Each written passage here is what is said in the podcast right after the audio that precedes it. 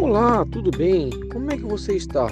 Então, hoje eu quero contar a você uma história que aconteceu lá em uma cidadezinha bem no interior de Santa Catarina. Bem no interior dessa cidade morava um homem conhecido como Zé Boião. Ele possuía é, um sítio, né, que ficava bem no interior dessa cidade. É, como eu falei, ficava bem no interior da cidade.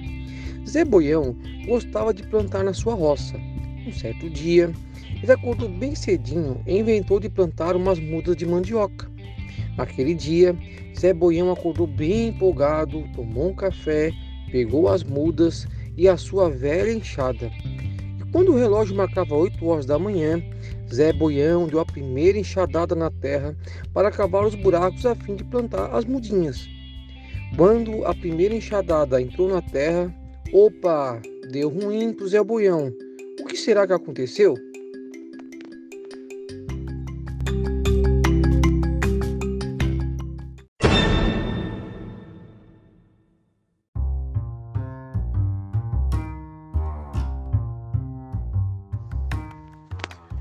Ah, eu não acredito. Não é que o Zé Boião deu uma enxadada bem em cima de um cano que passava por ali? Bah, Zé Boião nem se lembrou disso. E agora? Bem, agora a água já começava a vazar sem parar. E pior, aquele cano era o cano que descia da caixa d'água, trazendo água para a cozinha e o banheiro de Zé Boião. Ixi, e agora? Fazer o quê? Zé Boião não sabia consertar cano, nem as ferramentas ele possuía. Ah, ele ficou muito atribulado. Pensou, pensou e de repente teve uma ideia.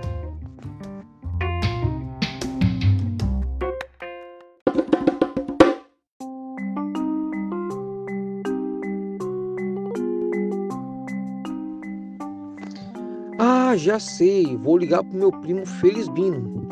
Ele é meio metido com essas coisas de construção. Ele não vai me deixar na mão, tenho certeza, pensou Zé Boião. Felizbino era um senhor muito prestativo e simpático e morava a uns 5 quilômetros da casa de Zé Boião.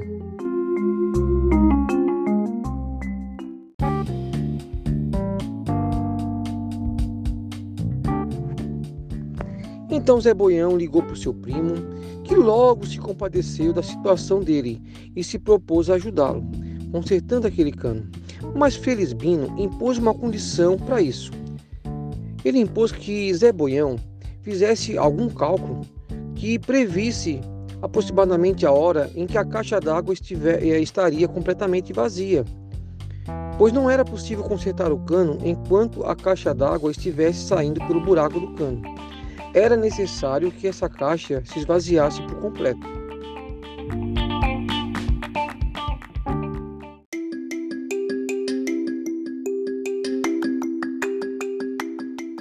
Felisbino fez essa exigência pelo seguinte motivo: naquele domingo ele tinha marcado de ir visitar a sua irmã na cidade e por isso ele precisava de um horário certo para consertar aquele cano, pois ele precisava marcar um horário certo também para visitar sua irmã e assim poder visitá-la.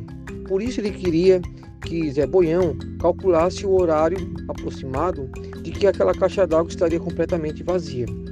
Por essa razão que ele pediu, fez essa imposição a Zé Boião. Ah, mas é difícil, né? Como é que Zé Boião vai imaginar ou calcular ou conseguir descobrir isso?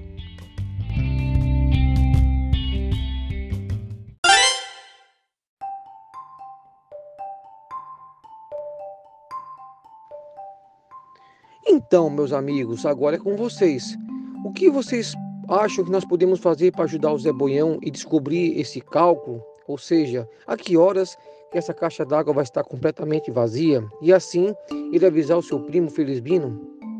Bem, o que sabemos é que essa caixa d'água estava cheia quando ele estourou o cano e que ela possuía 2 mil litros de água no momento do acidente.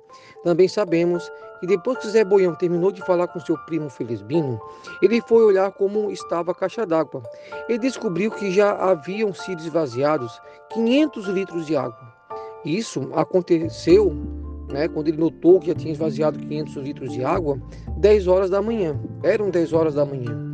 Um outro detalhe importante é que, que Zé Boião observou é que a água estava vazando de uma forma constante.